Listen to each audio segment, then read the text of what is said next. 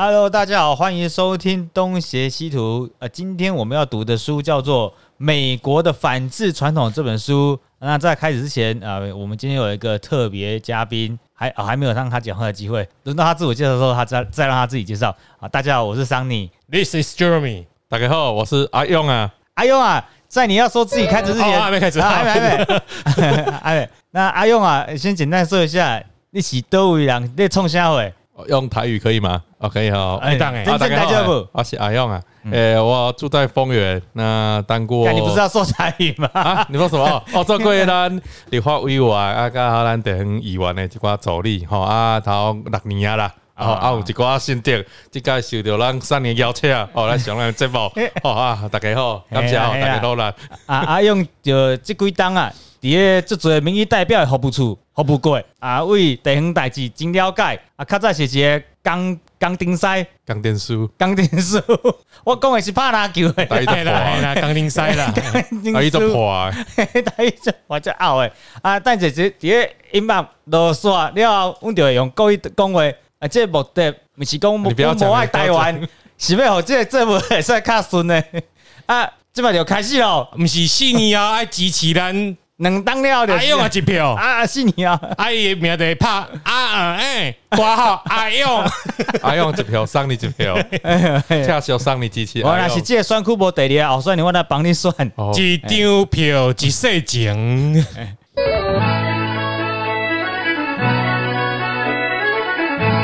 啊，到底有要算无？无啦无啦，无要算一个吗？有人甲咱甲咱跟叫那你娘后一拢国民党的了。啊，跟跟教书较袂到目屎。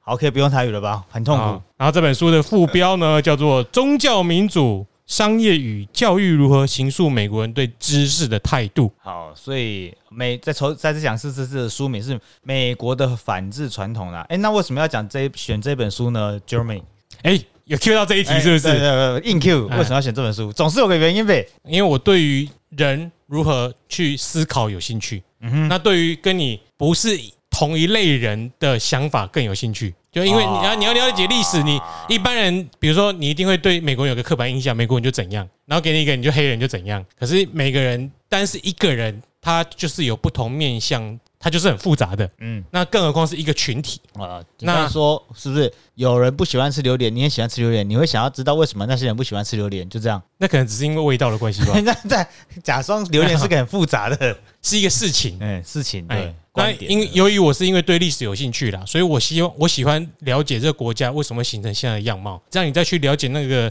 历史的时候，你再对人家介绍会更 gay 白。哦，哎，你不会只说，比如说你的女朋友或男朋友是一个懵懂无知的小弟弟、小妹妹，然后他常常在问你事情的时候说啊，那个就是怎样啦，那个进球就是一定是越位，所以不算呐，有可能是犯规啊什么，他就会解提一个很单一的解释，但我不喜欢这种单一的解释方法，哦，看来我们还是随不要随便临时 Q Jeremy，因为他会讲的很莫名其妙。就跟你一般平常的时候一样。对，就是我的样子啊，我我讨厌不懂装懂啦。啊。一般人很容易不懂装懂。阿用啊，你有对什么事情不懂吗？哦，对足球不懂，最近买了都一直输。啊，那很好，他也承认自己的不对，不懂、不知、无知那。民进党为什么会输？阿用啊，是在地的，做这个的。哦，要讲很多那个太多因素了。啊，没有啦，就票多的赢，票少的输啊。哦，对哦，是这样没错了。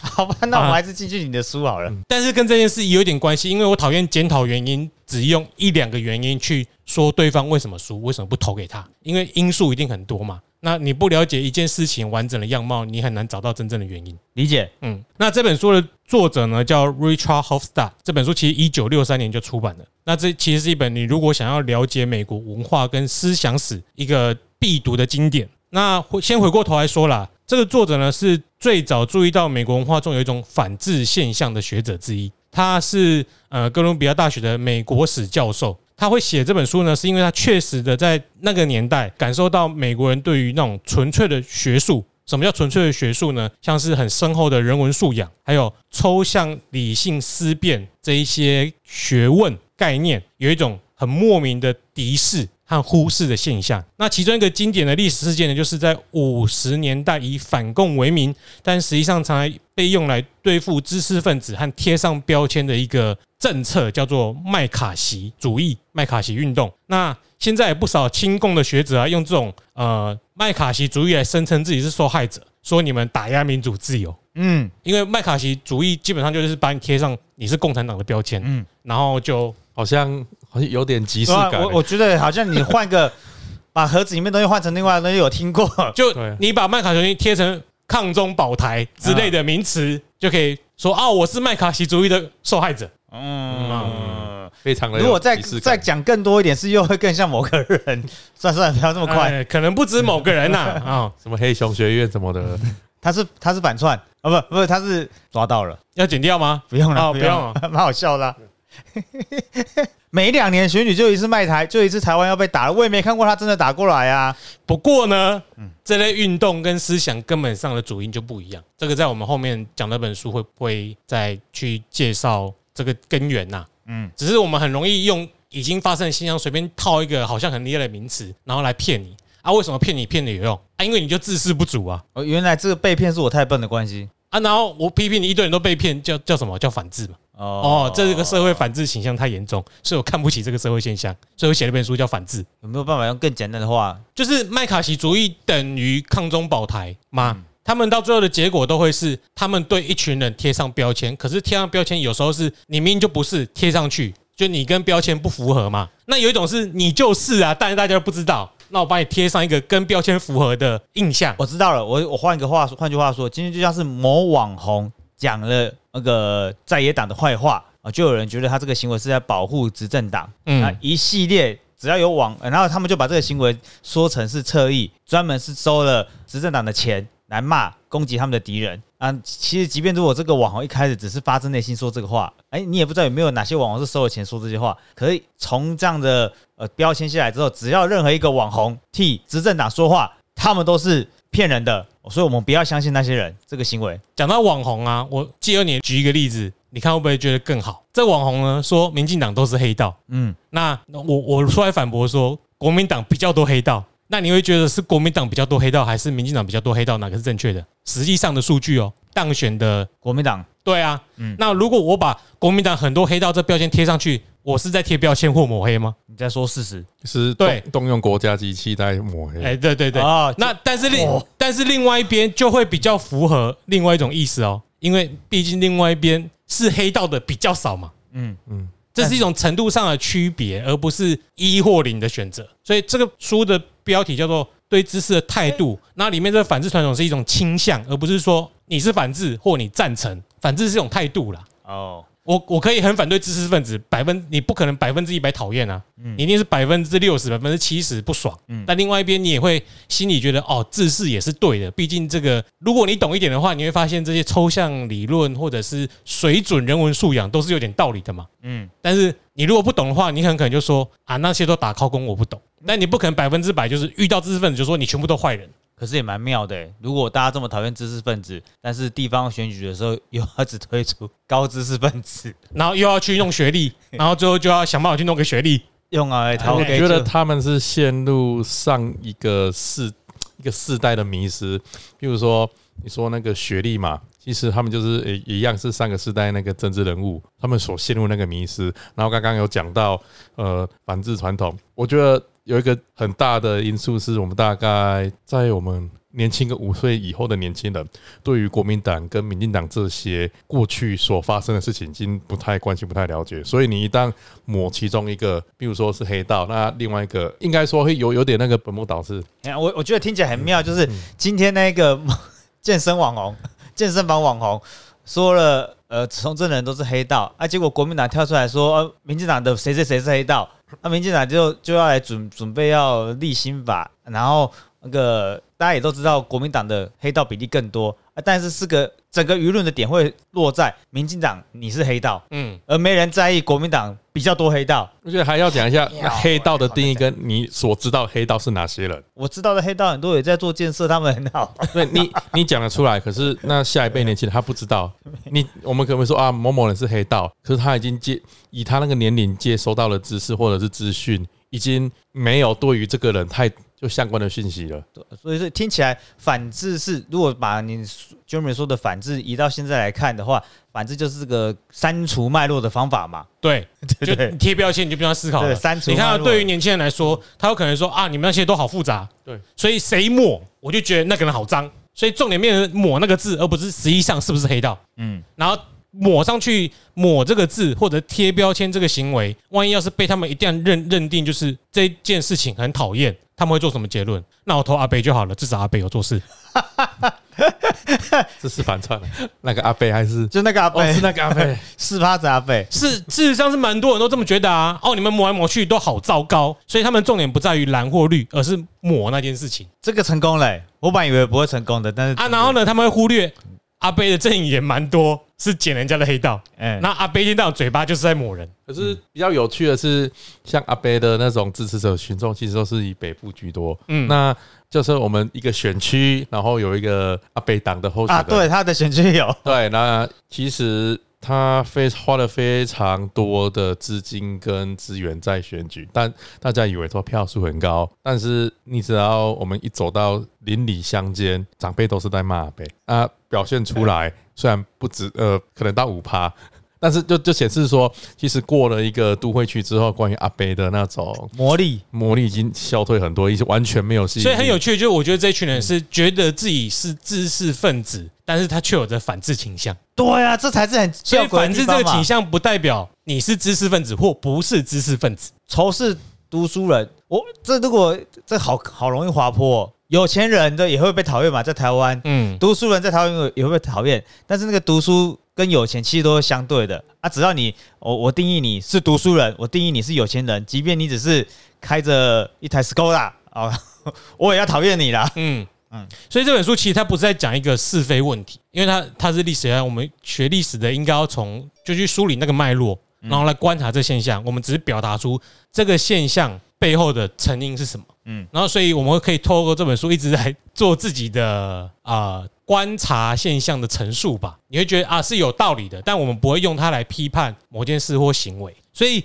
要写这种思想史的书啊，它就会结合思想史、社会史或政治史的脉络去做一个系统性的陈述，然后对于要了解美国人总体的想法是很有帮助的。所以你也可以用这种方法来写一本台湾人的反制倾向。如果结合我们之前介绍那个未断奶的民族这种大众心理文化作品，你就可以更能够理解他们的那种做法、他们的想法。那这反制的背景呢，并不是一时的民粹的现象，也不一定就只是一种礼盲滥情的反应或躁动。这种现象反映出的是美国人在历史和文化的背景中形成了这种特殊的想法和传统。我们之前有提过嘛，他独立建国经验让他们视历史过去的一切是落后、腐败，然后封建贵族对平民剥削的象征。这本书有提到这一点。然后你再看未断奶民族，他也有讲到这点。嗯嗯，所以这已经是一种在美国人的思想上一种共有的呃特征了。在这地方必须大家回忆一下，Jeremy 说的这个，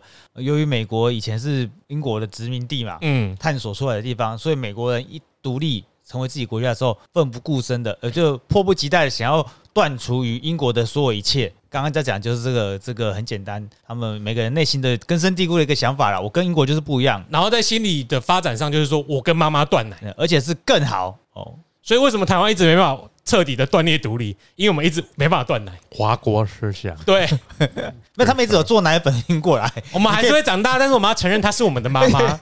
很妙。我就我 我觉得很好笑哎，他们应该放了很多奶粉，永远不会过期的放在台湾，只要有人觉得饿了，就拿出来啃一下啊。我英文不能够不能够删掉，对不对？啊故宫里面的东西都是中国的啊，无限期的保存期限，对，不会坏。当你想要断裂的时候，人家说会说你，哎、你讲国语哎、哎用用中文呢、然后那个嘛，如果是你祖先从哪里来？如果是克刚，就是这种去中化，哎，意识形态不，准长大，嗯。你不准给我待在家里。那这分很多个层面了，这本书会从很多个层面来描述这种呃有点断裂的现象和反制的倾向。第一个是最重要的是叫宗教方面，嗯嗯，他就拿了很多的篇幅来讲宗教方面。在美国的主流宗教是基督教的福音教派。你哎，你之前有说问什么是新教运动嘛？那这是新教运动的再进一步美国化，而不是单纯的新教运动，但也是新教啦。嗯宗教很复杂的啦，跟人一样，那新教好像有五五六种已经广为人知的，几十种了。对啊，哎，可能人家听得出来，听到名字就知道它是新教，就五六种以上。如果各位不知道的话，反正除了欧陆上的什么天主教、基督教、英国国教、东正教之外，都叫新教啊。其实英国国教和基督教也算新教，除了罗马以外都是新教我。觉得这个简写造成困扰，你应该叫做新的宗教就好了。你为什么要缩写呢？他就一直缩写，会不会大家会以为新教就是一个教？哎对其实这个应该我们不是主要那种天主基督的信仰圈，所以没办法去分辨。那如果假设我们台湾来说，你要道教跟佛教虽然混在一起，但是你认真的去思考或去看，你有拜拜拜都知道说哪一尊是道教，对尊是佛他们知道，我我昨天大概是这个意思啊。我昨天跟朋友在闲聊，然后他一说，我一说那个新教伦理，哦，他这个信教人，他在加入五六五六年，他就已经如数家珍了，嗯，理解这个宗教的背景脉络。其实用心一点，wiki 看一下，大概也可以知道了。Wiki 写的很复杂，尤其是我们不是那个信仰圈，啊你要分清那个教义，你会觉得对啊，如果我们太认真听下去的话，我就不好意思跟未成年少女怎么样了。嘿，不是啊，不会啊，一堆人都跟未成年少女怎样。乱讲的他们所谓不能跟未成年少女怎上，是你不能。啊。但是如果你是牧师或是牧，对啊，而且未未成年少男、少男男男孩啊，一堆啊。少童，我我我只要读屁眼就不是性性味啦。呃，真的欸哎，之类的。用啊，你是栽哦。啊，是那个天主教廷不是每年都会道歉的、对，用啊，你不是在那个邻里间的服务是用安亲班的，哦，没有没有，没有 干超变态。好了，这个他们这个基督教福音教派的重点是在于，他们不重视神学的研究和考据，就是天主教是一直在研究圣经的，嗯，然后他会像那种四书五经一样，一直不断的去研究这些经典，然后再写出注，然后一直做研究。那这研究其实就几乎等于是学术了。那福音教派它并不重视研究和考据，他们强调就是你跟上帝直接的沟通。嗯，然后呢，信仰的教友呢受到感召，你就会有发自内心的感动。如果你不懂这个画面的话呢，你去看《猫王》的开头，你有看过吗？没有，有有，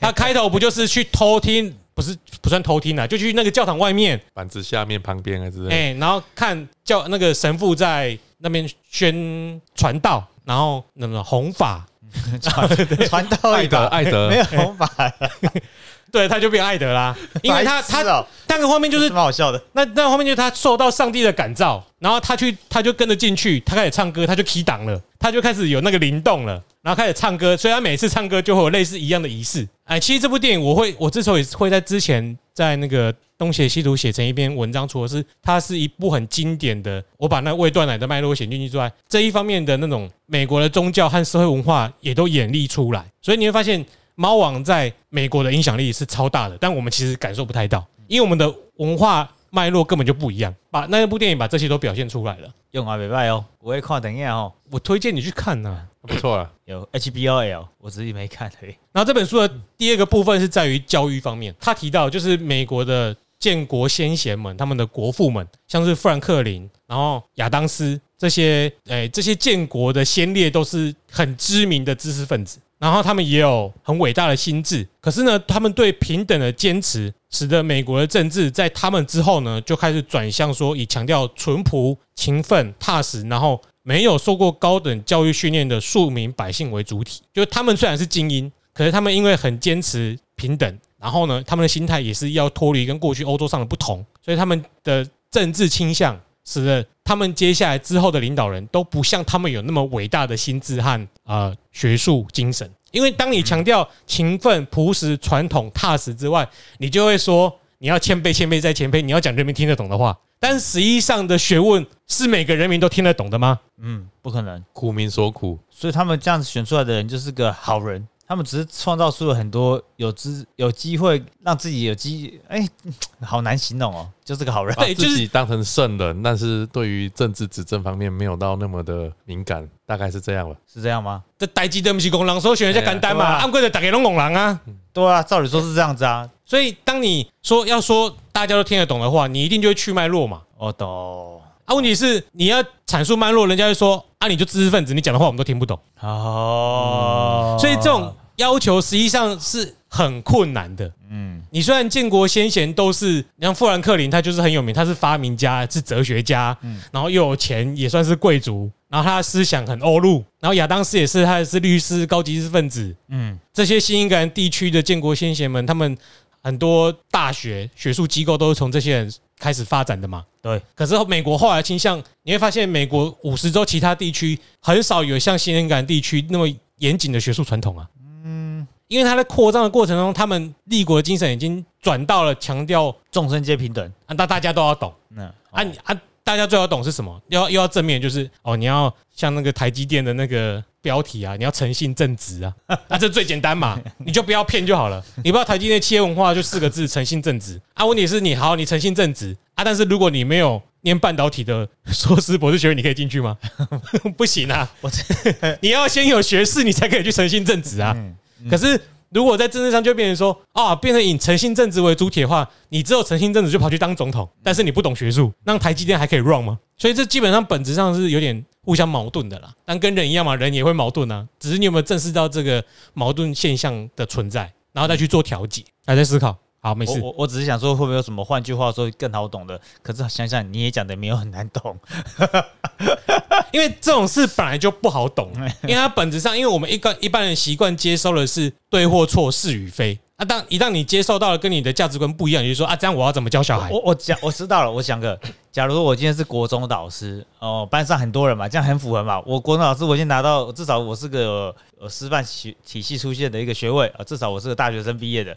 我今天班上很多同学，然后我要你们每个人都，我希望你们大家都考上好学校啊，但是因为你们每个人都不不见得懂考上好学校这个目的这件事的重要，我就说你们每个人都早上读书，从七点到晚上九点哦，那他就会有有些人听懂。我从早上七点到晚上九点，我是要在这个时间内读书解题，把我不会的东西学会。但是有些人就是、哦我在这边读书，读早上七点到九点。你解释的更复杂。对我那更烂了。如果要说考试制度，我觉得是这样子好啦。好烂哦。我我们刚刚提的是，哎，一般人他需要的是对错或明确的标准，就是联考。反正这个教育体制就是我只要考高分，那我不在意你中间的过程是怎样。嗯但比如说以法国来说，他们很喜欢考的是申论题。那我觉得人生应该是个申论题。这本书也是跟你讲申论题，他没有跟你说谁谁对谁错，我们只能说。如果事情往这边发展，后面会有怎样的现象？如果另外一面发展，后面会有怎样的现象？那你就自己选择。嗯，好吧，你解的比较简单，我讲的更难了，害我自己都搞混我自己。嗯，来这个部分后面我们在讲这本书的内容的时候会再聊到。那第三个就是在商业方面，那在美国啊，因为它的资本主义非常发达，所以蓬勃的商业文化呢，将美国的教育制度导向实用的目的，嗯哼，就是类似高职，你你要有实际的技能。那轻视人文素养的熏陶和博雅的教育，嗯，那其实跟前面两点你也看得出来啦，讲理论、讲学术、讲抽象的概念、思辨，这些我都不懂，没有用。嗯嗯，我要的是你教我实用的技能，可以赚钱，可以让我生存。这是很多大学遇到现在的困扰哎，我已经被问，因为我已经我二三十六，我毕业已经十几年了嘛。然后前几年我们大概毕，如果大家有注意到，很多现在学校私校吧，或者是更讲明确一点，是面临招生问题的私校，他为了让学生知道读这个系是有出路的，他就会找可能毕业五年、毕业十年，然后分别不同的阶段，哎，你们做什么工作，然后来借此让啊当时的大一新生，不同大一新生知道说，哎，你未来的选择有很多，读这个科系你是有机会找到工作的。我其实对这点很反感，因为大学是个学知识的地方嘛，让你学成，让你成为一个独立的、可以独立思考、解决问题的人。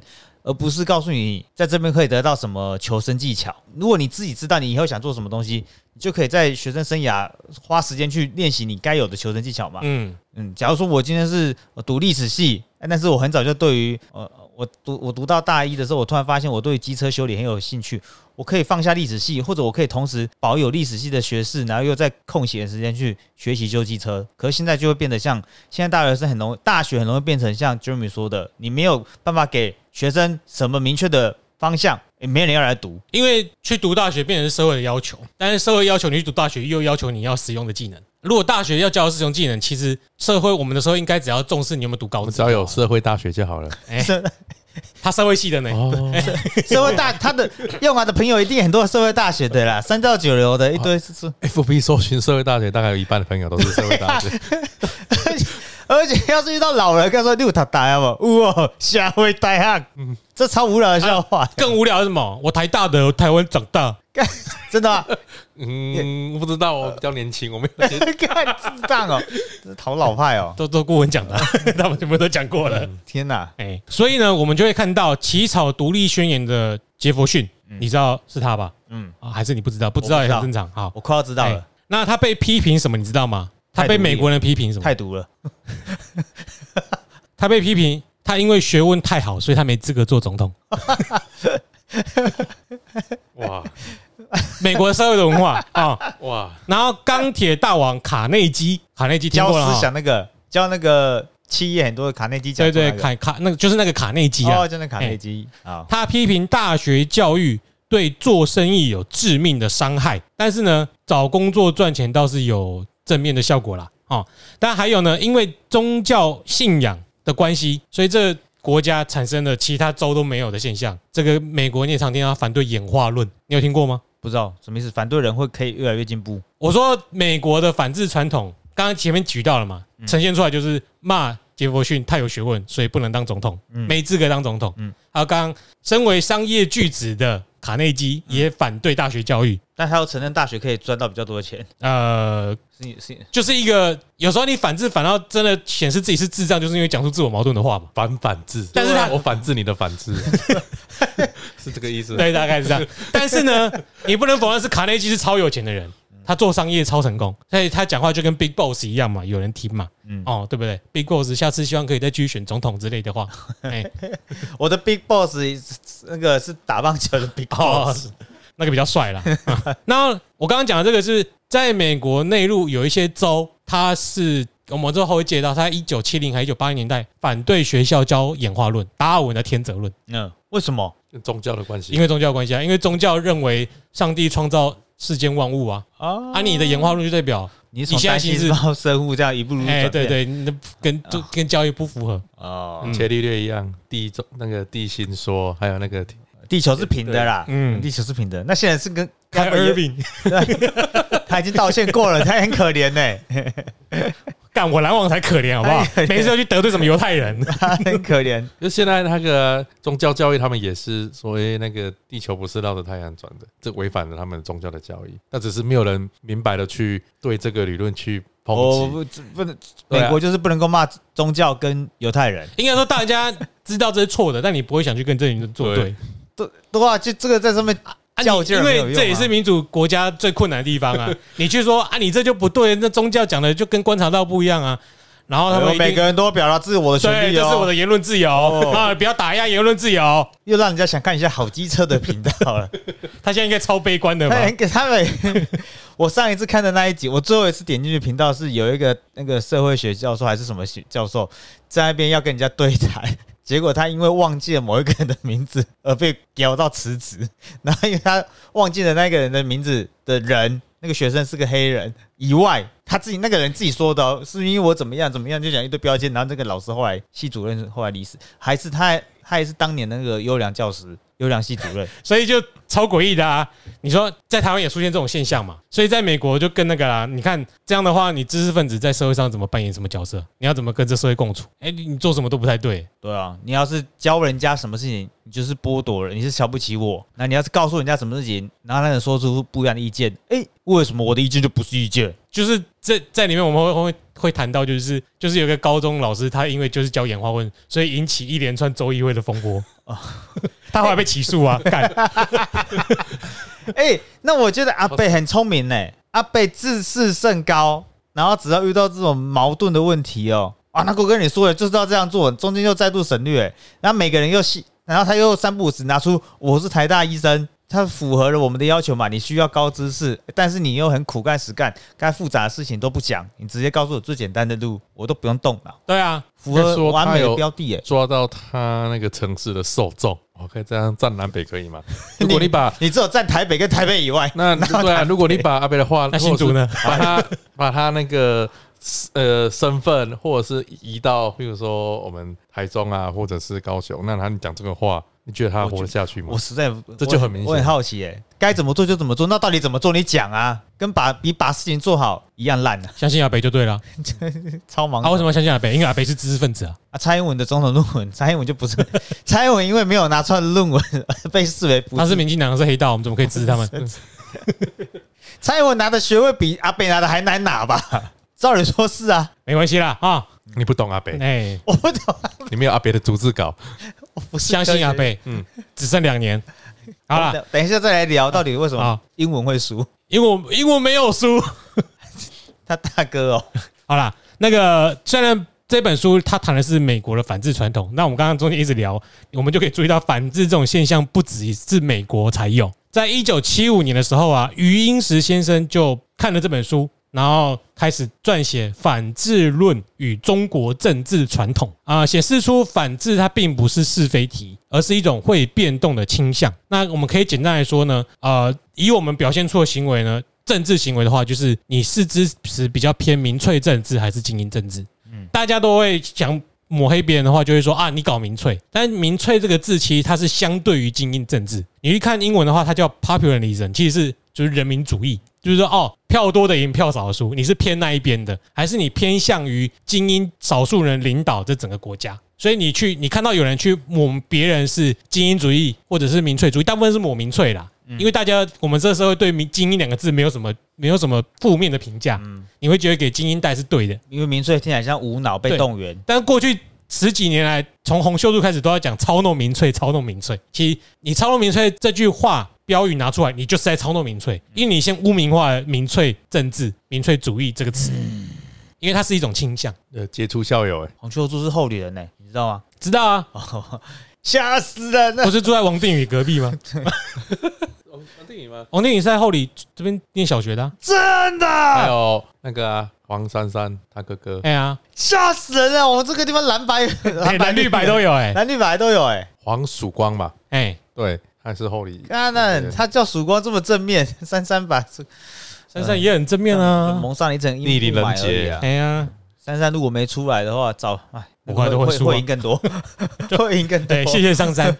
书比较好看一点。不，这个真的好笑，这这边真的可以讲哎、那个陈时中如果是当那个当官哦，你只是领领人民的钱，好好把事就在那边做好你的好好做歹机哎，把疫情管控做好，大家就说哦你是神哦，我要出来选台北市市长，你贪权，你就没有能力，你为什么要去把国家管那个国境管好？你贪权，谋财害命。其实那时候他们没有算到那一点，就是后来疫情有爆。如果按按照那个剧本走的话，疫情没有爆，然后这样顺着下去，其实他的身世是符合。那早知道的话就早点让他，我觉得他也不是爆哎、他就是正常发挥啊。我们死掉人就是那么少啊，我我也会批评的是，我就说你就直接全部开放，不要再管东管西了，一期都要爆了。哦，你说后期这个哦，对啊后期这真的没办法，他们不知道该怎么做吧？你看他没有，我觉得得我觉得也是政治考量，他不要让数字太难看。初期刚爆的时候，因为他们已经布局要让他去选台北市这一局，那就是说到底要不要让他离开，变变成是一个难题。就一边的时候一拖再拖，变成所有的责任跟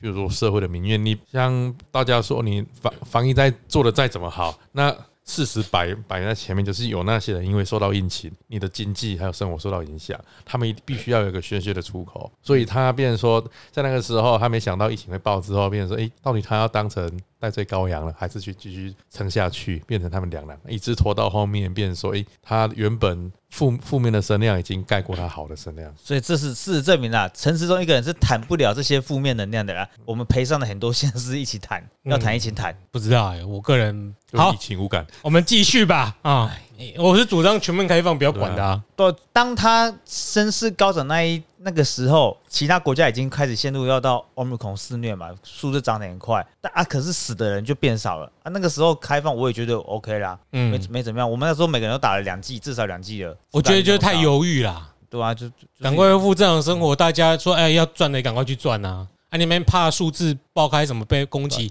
你到最后还不是两边都攻击？那英国英国总理是那个谁？那个秃头老师谁？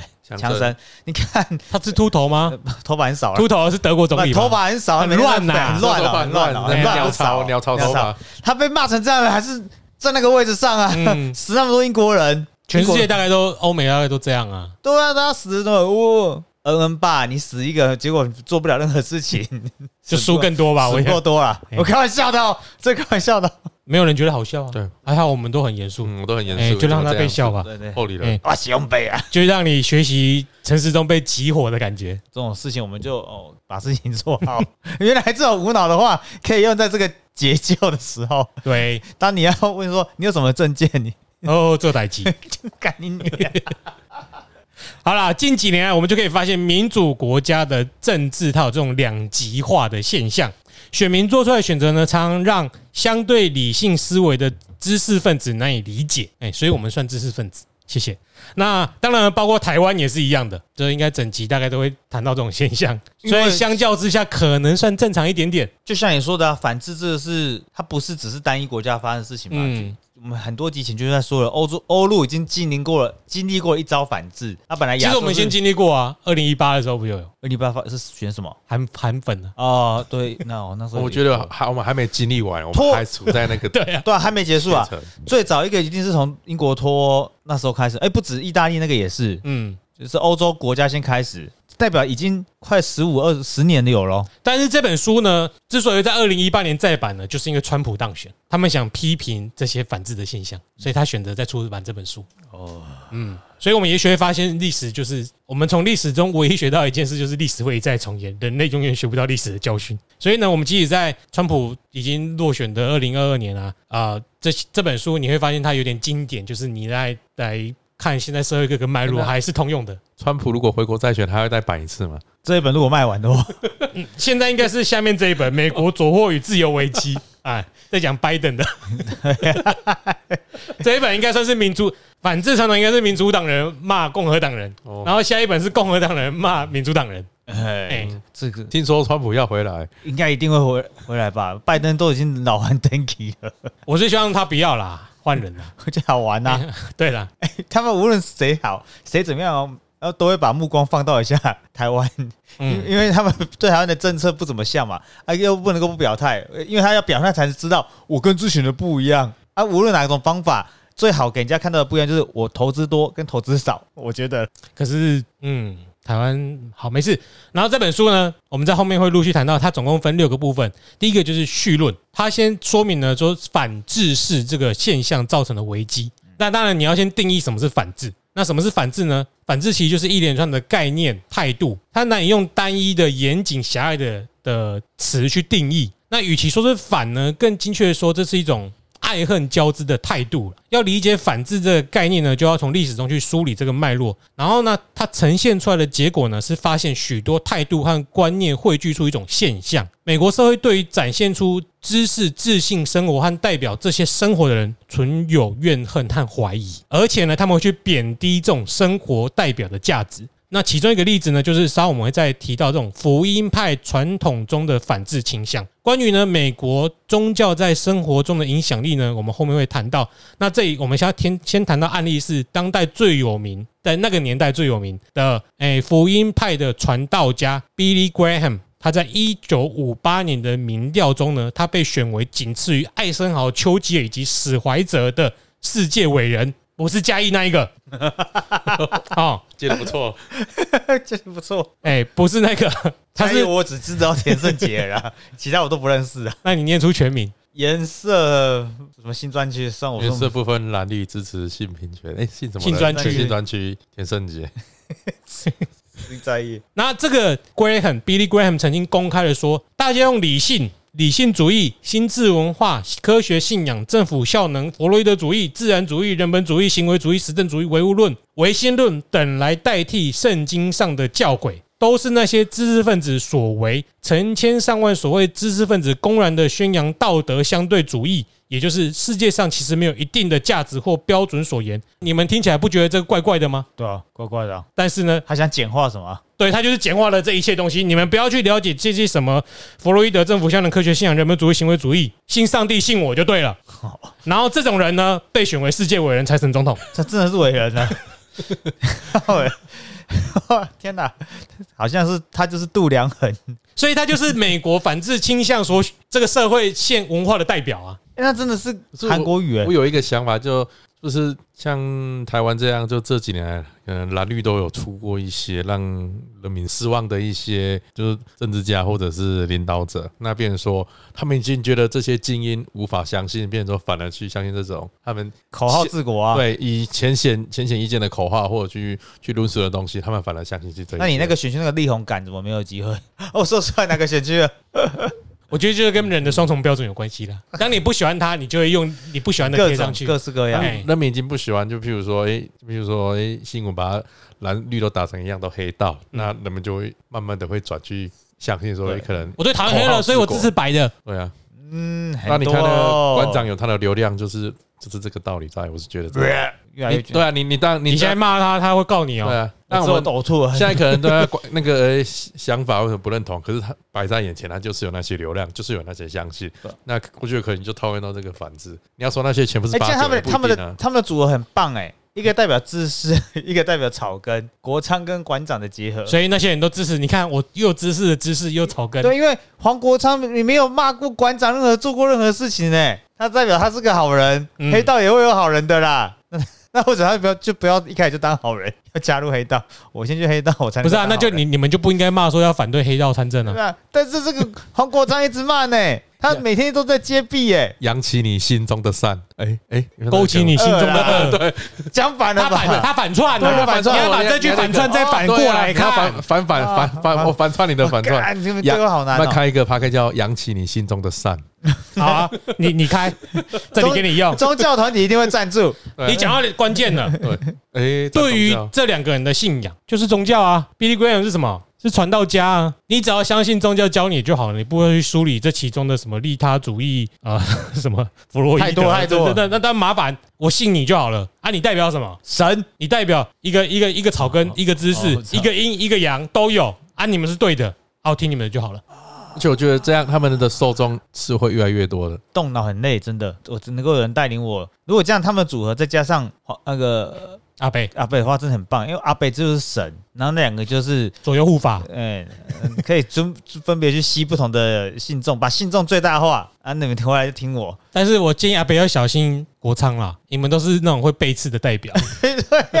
里面最可爱的应该就是馆长了，馆长挺侯友谊挺到底，也没有在背刺的了。馆长，你只要跟他一起喝过酒，或者是吃一顿饭，他是我妈鸡啊，哎要怎样我都扛吧。啊，但是如果你是民进党，就不包括在这这里面了。我以前帮过你们，你们就现在这样子对我，哎呀，竟然叫国税局来查我，嗯，哦，好可怜哦。所以为什么这种宗教式的话语呢，会引起大众？当然，我就是用啊，一直在想他身边是有这种人，哎，不是，我在想，哎，之前馆长提的那些东西，他的受众其实我们在身边容蛮容易看到。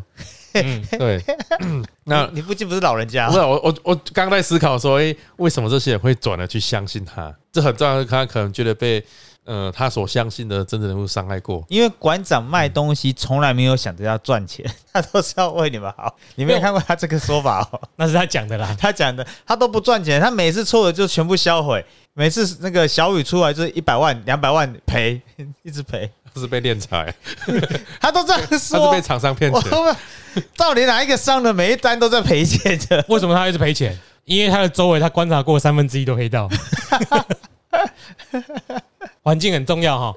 我对我觉得用啊，现在很痛苦的在思考，对啊，他太认真了，你反制是一下，你太认，真了啊，反制你的反制，你 你太认真了，太认真。我你预判我的预判认真就就输了。对你太认真，我我输了好多次哦。你身为党员就要习惯这件事啊。我我这刚加入党没多久，今天记得跟他收资料。